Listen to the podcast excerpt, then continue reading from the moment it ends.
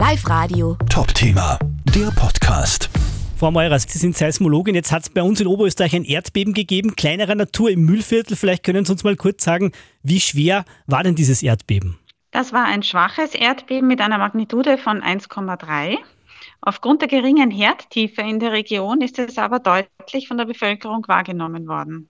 Das heißt, geringe Herdtiefe, was kann man sich darunter vorstellen? Das heißt, es war nicht weit unten sozusagen angesiedelt. Oder was, was muss man darunter verstehen?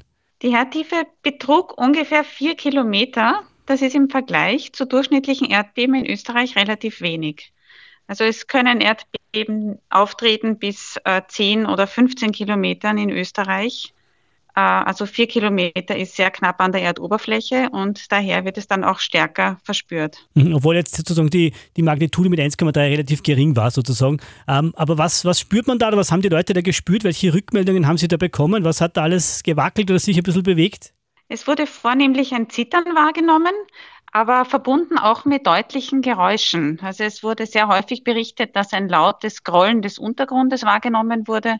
Teilweise auch wurde es als Donnern beschrieben und manche haben auch einen Knall bemerkt, so wie bei einer Explosion.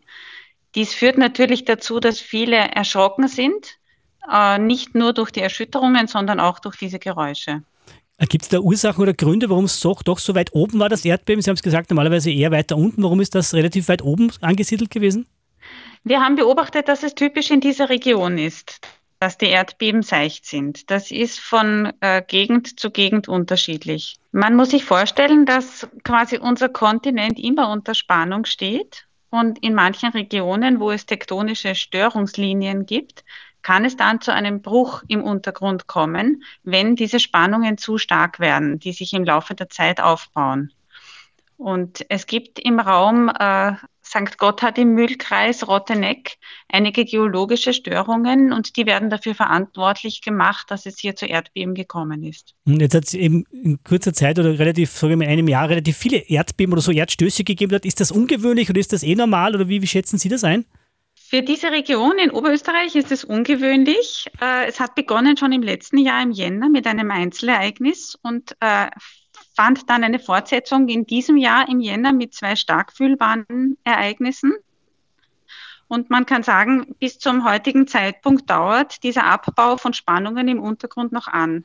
Es ist ungewöhnlich für diese Region. Wir beobachten das auch mit Interesse und wir werden sehen, wie lange diese Serie jetzt noch andauert. Kann man das irgendwie abschätzen? Kommt da noch was nach? Ist natürlich auch die wichtige Frage für die Leute, die dort wohnen. Muss man sich auf bisschen Bewegung noch einstellen oder, oder kann man das gar nicht sagen? Also Sie haben das im Blick oder was könnte da noch kommen? In den nächsten Tagen vielleicht sogar noch was?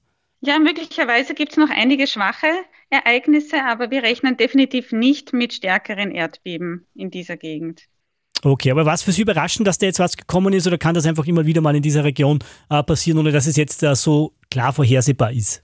Ja, jetzt im Augenblick ist die Wahrscheinlichkeit ein bisschen größer als zum Beispiel noch vor einigen Jahren, weil hier offenbar ein Spannungsabbau im Gange ist, der noch nicht abgeschlossen ist.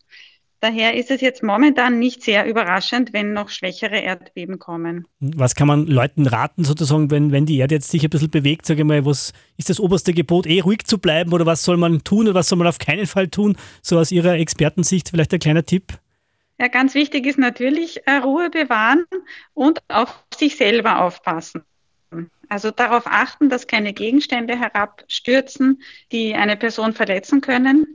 Und wenn man wirklich in Panik gerät und man möchte unbedingt das Haus verlassen, äh, gibt es die Gefahr, dass äh, Kamine oder ähm, Dachziegel herabstürzen. Also hier bitte unbedingt nach oben schauen. Grundsätzlich empfehlen wir nicht, äh, das Haus zu verlassen, sondern äh, lieber einen zum Beispiel stabilen Tisch aufzusuchen, um sich selber zu schützen oder eine tragende Wand äh, aufzusuchen, damit man vor herabstürzenden Gegenständen oder Gebäudeteilen geschützt ist.